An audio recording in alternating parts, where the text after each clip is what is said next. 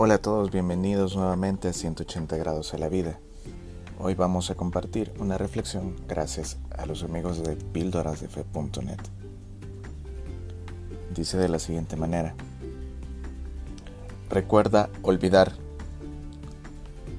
Tú debes de mirar hacia adelante y soltar todo eso que quedó atrás.